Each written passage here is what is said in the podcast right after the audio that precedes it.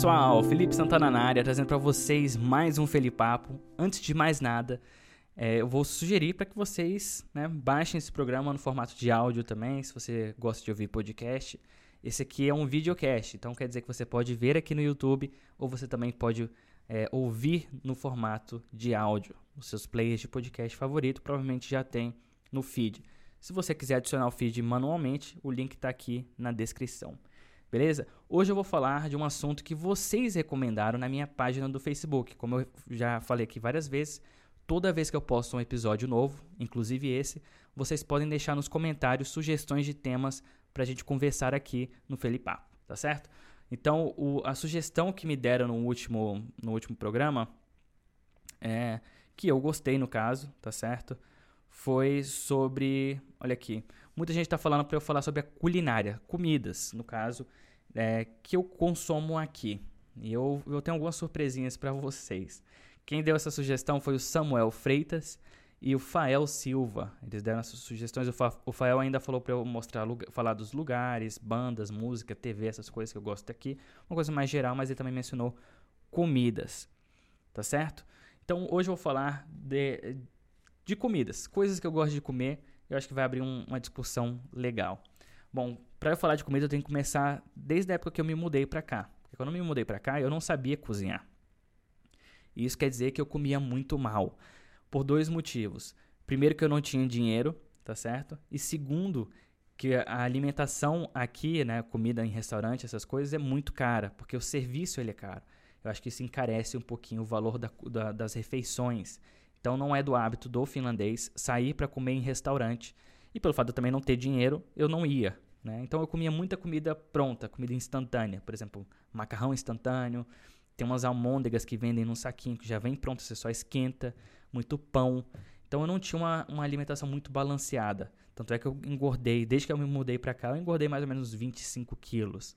Né? A gente está falando de quase 10 anos. E é natural que isso aconteça.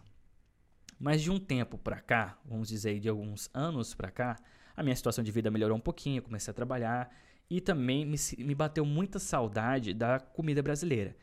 E convenhamos, a comida brasileira é a, é a culinária mais gostosa do mundo.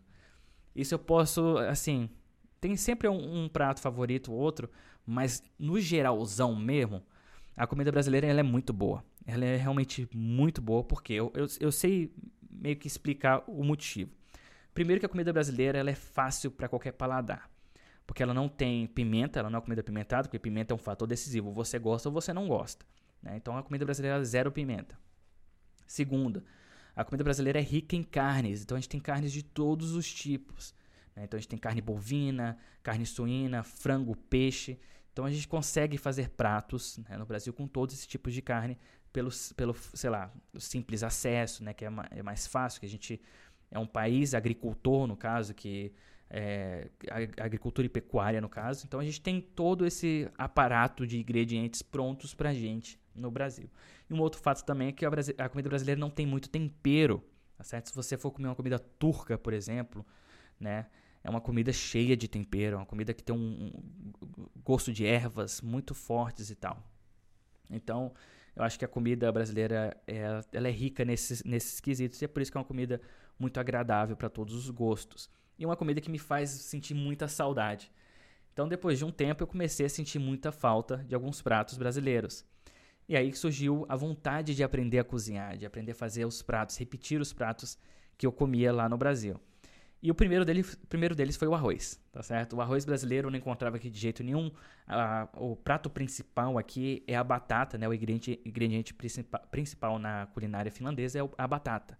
Então você vai ver tudo de batata, é purê de batata, batata cozida, enfim, eles usam muito batata eu acho que é porque é mais fácil também, porque a batata dura mais tempo e eles conseguem cultivar aqui também a batata.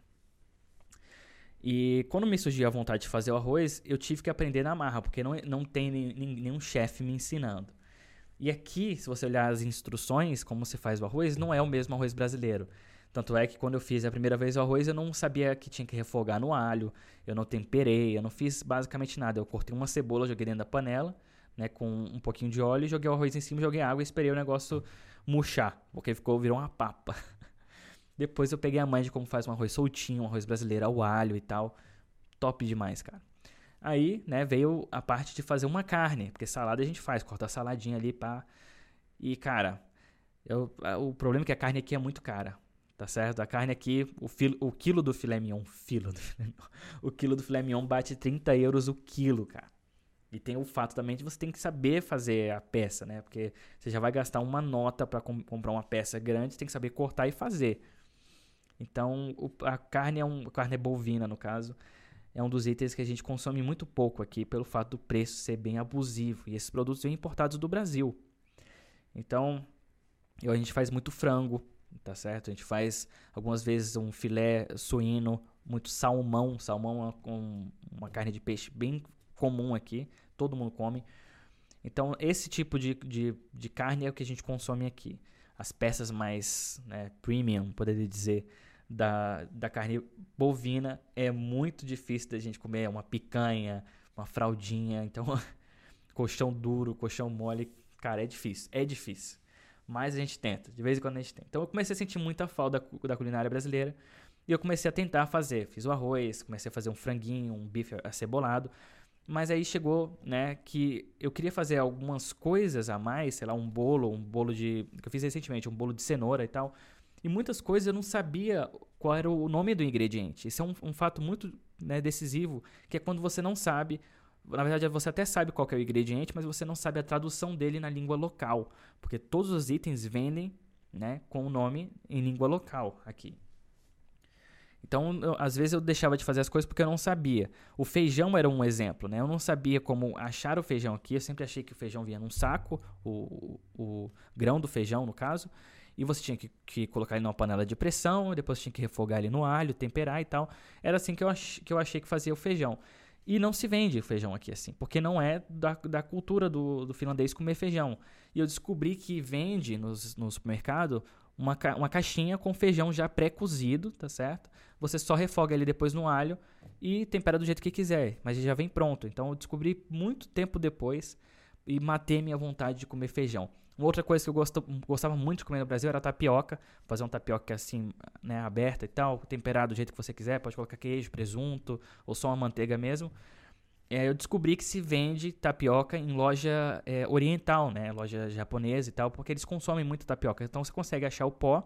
Eu aprendi como que faz, né? Para poder dar uma umidificada na massa e colocar na chapa e fazer a tapioca. Isso eu aprendi também. Uma outra coisa, o cuscuz era uma coisa que eu gostava muito de comer no Brasil. Minha avó fazia direto cuscuz para mim. E eu descobri que se vende cuscuz em lojas árabes, tá certo? Árabes e africanas, que é da cultura dos caras também. Então você vai na loja dos caras e você acha lá o cuscuz, o, o, o farelo, né, do, do milho, eu não sei qual, qual é, o cuscuz. Vocês sabem o que é cuscuz, não é mesmo? Então, esses ingredientes você vai achando aos poucos. Uma dica muito importante para quem mora fora, para quem está que, querendo fazer coisas e já mora fora, é procurar as comunidades de brasileiros no Facebook as comunidades locais de brasileiros no Facebook. Porque o que, que acontece? É, sempre tem um cara na, na comunidade que, que manja qual é o ingrediente certo traduzido na língua local e onde comprar. Então você fala, pô, eu tava querendo fazer uma coxinha, alguém sabe como que eu acho farinha de rosca, por exemplo? Aí o cara fala, ah, o nome é tal, vai lá no, no em tal é, supermercado que vai ter.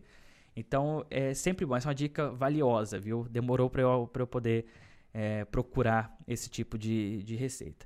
Enfim, né? Hoje em dia eu já consigo fazer basicamente todos os pratos que eu sinto vontade.